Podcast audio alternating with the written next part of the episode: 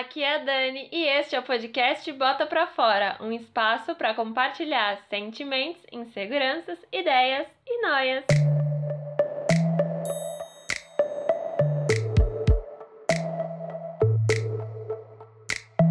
Sejam bem-vindas e bem-vindos a mais um episódio do podcast, o primeiro de 2021. E hoje eu tô aqui para falar sobre a montanha russa dos sentimentos durante a quarentena, que ainda não acabou, né, gente? A gente ainda tá na quarentena, mas eu resolvi gravar esse episódio para falar um pouquinho sobre tudo que eu senti, tudo que eu tô sentindo, como foram esses praticamente 10 meses aí, né, de quarentena. E é isso, esse episódio vai ser para compartilhar um pouco. Eu pedi relatos também, né, dos ouvintes, mas até o momento que eu estou gravando não recebi nenhum. Então vai ser só mesmo eu falando mais sobre a minha percepção e as coisas que eu senti. Bom, eu queria começar dizendo que teve uma coisa que eu senti muito durante essa quarentena foi medo. Medo de pegar o coronavírus, medo da minha família, dos meus familiares ficarem doentes e precisarem de ir pra UTI. Então foi, eu acho que um dos sentimentos que mais prevaleceu. Foi um dos sentimentos que mais me pegou assim desde o começo, quando eu vi o quão grave começou a ficar assim, né, as coisas, várias pessoas doentes. Eu me sinto muito privilegiada por conta de eu conseguir trabalhar de casa, né, e da maior parte das pessoas do meu ciclo também. Eu vejo isso muito como um privilégio, mas também nesse período a minha avó ela faz hemodiálise, então a gente também tinha que estar tá indo levar ela no hospital onde ela faz, então também, né, tem esse o risco de, de contato quando a gente leva, quando a gente busca, então também isso é um, um medo meu. Mas um outro sentimento que também esteve muito presente e que eu até falei aqui, já eu gravei até um episódio sobre isso, foi a empatia. Foi entender e conseguir olhar pro outro, entender um pouco da dor que aquela pessoa tá sentindo, tentar compreender. Então eu acho que a empatia também foi um outro sentimento que teve muito presente. Durante assim os meus dias eu tentei ao máximo buscar de alguma forma compreender o que, a, o, que o outro tava sentindo e o que as pessoas que perderam seus familiares, seus entes queridos também estavam né, sentindo. Mas uma outra coisa eu acho que também pegou muito foi insônia. Eu não sei vocês, mas se tem uma coisa que eu senti durante essa quarentena foi insônia. E eu nunca, nunca tinha passado por isso. E durante esses meses aí, eu posso dizer que pelo menos umas 15, 20 noites eu tive esse problema de insônia, de demorar muito para dormir, de não conseguir, de ficar virando de um lado pro outro na cama e não conseguir pegar no sono. Aí eu pegava o celular, colocava alguma coisa para ouvir ou para assistir, para ver se, se me dava sono. E, gente, é muito ruim não conseguir dormir, porque você acaba no outro dia cansado, você, o seu dia não rende, você fica com preguiça, procrastina as coisas. Então, para mim, acho que a insônia também foi uma coisa muito chata que aconteceu e que é horrível. Se você também teve insônia, você sabe que não foi fácil, né? Graças a Deus agora eu não tenho mais insônia, eu geralmente durmo com muita facilidade, mas nos primeiros meses, assim, eu sofri bastante. Teve, tiveram várias noites em que eu demorei muito para dormir. Ah, aqui, uma outra coisa que eu anotei aqui no meu caderno para falar foi sobre ansiedade. E eu talvez eu grave um episódio só para falar sobre isso, mas falando assim sobre os meus sentimentos, eu tive três crises de ansiedade durante esse período e foi punk, porque é bem, como eu posso dizer, ruim, né? Porque ninguém gosta. Eu, pelo menos, odeio ter, ter crise de ansiedade porque você fica ofegante, tá taquicardia, a mão soa, você acha que vai acontecer alguma coisa muito ruim. E eu tive duas duas crises durante a madrugada e uma foi de noite, assim, no começo da noite. E foram crises pesadas e foi bem ruim.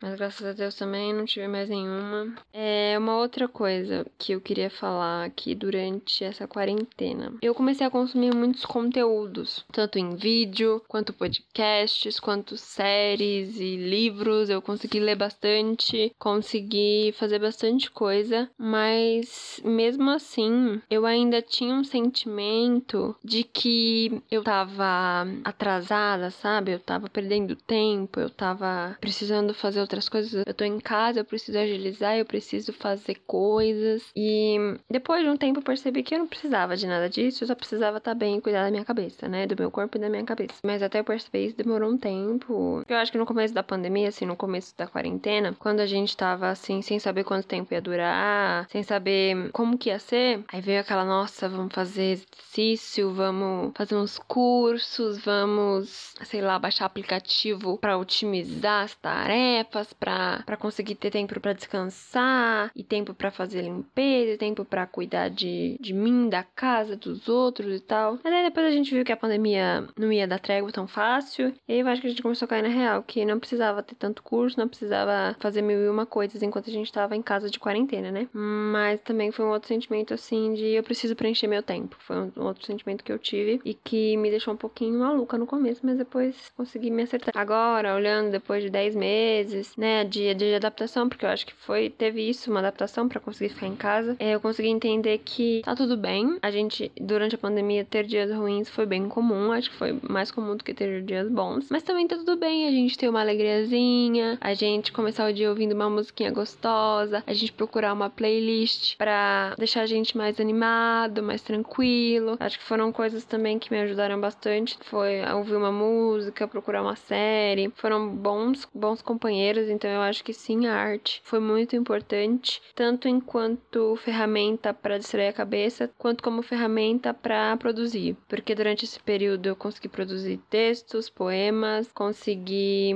produzir também nesse podcast aqui. Boa parte dos episódios foram feitos durante a quarentena e saber que tem pessoas que estão ouvindo esse conteúdo, que estão gostando, que estão comentando comigo o que, que deve melhorar, o que, que tá bom e como o podcast também ajudou. Acho que foi uma coisa que me fez muito bem. Então, obrigada por você estar tá aí tirando um tempinho para me ouvir. Acho que foi um período de muito aprendizado também, de, de entender algumas coisas sobre os meus limites. Acho que aprendi muito sobre como é importante a gente aproveitar os momentos, a gente ter pessoas ao nosso lado que conseguem é, nos animar, fazer a nossa vida mais feliz, né? Porque eu consegui me aproximar de algumas pessoas, mesmo estando na minha casa e elas não delas, a gente conseguiu se aproximar.